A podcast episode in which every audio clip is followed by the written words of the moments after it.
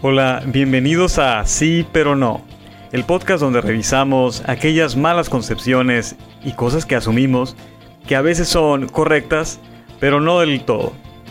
Comenzamos. Como siempre, comenzamos por la sección de ciencia, con la pregunta ¿los perros sudan? Quizá algunos hayamos visto pequeñas manchas en el piso de una casa, pero jamás hemos visto gotas de sudor corriendo por la frente de un perro. Pues resulta que las células encargadas de expulsar el sudor de los canes sí existen, pero no están en todo su cuerpo. Este verano, fíjate en las almohadillas de sus patas. La capa de grasa que contienen esos cojines naturales les permiten amortiguar los golpes, pero también es la única zona del cuerpo donde tienen células que les permiten sudar. Cuando tienen calor, podemos ver esas pisaditas mojadas o sentir cómo esa grasa se reparte en sus dedos. Maneras en las que los perros se refrigeran es menos eficiente que la del cuerpo humano y esto es muy importante para tener en cuenta que son más propensos a sufrir golpes de calor. Esto se pueden deber a muchas cosas, pero principalmente porque el perro es incapaz de generar la manera de refrigerarse únicamente por medio de las patitas y de su boca. Por eso podemos escuchar a los perros jadear constantemente para tratar de regular su calor.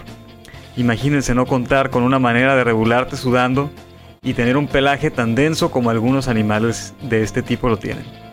A partir de aquí nos pudiéramos preguntar, si los perros no sudan y únicamente usan sus patas, ¿qué otros animales o qué tan extraño es el hecho de sudar?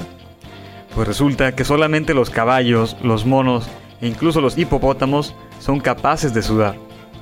Otros animales como los perros, los gatos y los cerdos utilizan el jadeo para nivelarse. Pero hay mecanismos más complejos o más extraños en otros animales como las lagartijas.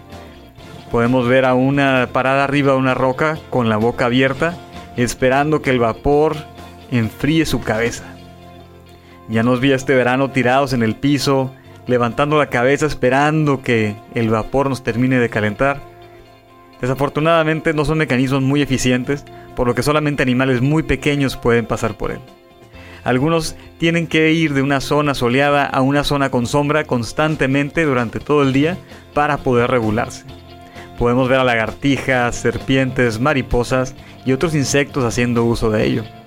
Las orejas, por otro lado, son muy útiles para animales como los elefantes e incluso las liebres, las cuales tienen un contenido de sangre muy alto que regulan dilatando o comprimiendo sus vasos sanguíneos eh, dependiendo de la zona que se encuentren en el momento. Esta fue la sección de ciencia. Pasamos a la sección de deportes con el ¿es soccer o es fútbol? Pues sí, el soccer es fútbol, o fútbol, o fútbol. Pues resulta que por muchos años han existido muchísimas divisiones lingüísticas entre varios deportes pero ninguno ha sido tan evidente como el fútbol o soccer, ya que es uno de los más populares en el mundo. Este tiene su origen en el Reino Unido en el siglo XIX y la palabra soccer se utiliza para describir un set de reglas específicos para este juego. Se pudiera decir que de un juego se terminaron convirtiendo definiendo las reglas para varios como son el rugby, el fútbol americano, y lo que conocemos como soccer. El soccer es la abreviación ya deformada durante el tiempo de la palabra association, que se convirtió en A-Soc, A-Soccer y posteriormente soccer. Actualmente en los Estados Unidos es el lugar donde podemos encontrar de manera más común esta palabra, incluso en su liga deportiva, la MLS, Major League Soccer, pero otros países también hacen uso de la palabra como son Canadá, Nueva Zelanda, Irlanda y Sudáfrica. Como regla general, soccer se utiliza en países donde hay otro deporte que también es un tipo de fútbol que es más popular que este. No pudiéramos decir que una de las palabras es más correcta que la otra, simplemente es el asunto del origen y la definición de los mismos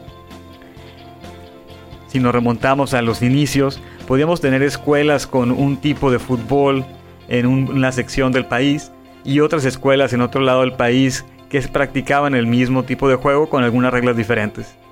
Pues imaginemos tus partidos en la primaria con tus amigos y los de tu compañero del otro lado del mundo, ambos teniendo que meter un gol, pero cada uno con sus diferentes variaciones. En el Reino Unido tuvo que surgir una asociación que definiera cuáles eran las reglas aceptables en el momento que muchas personas en muchos grupos y asociaciones quisieron competir entre ellos y no lograban ponerse de acuerdo. Es curioso que en el país donde surgió, o en el lugar donde surgió la palabra fútbol, soccer, soccer no se utiliza casi para nada. ¿Te interesa saber más? Síguenos en la parte número 2 de tu podcast Sí, pero no.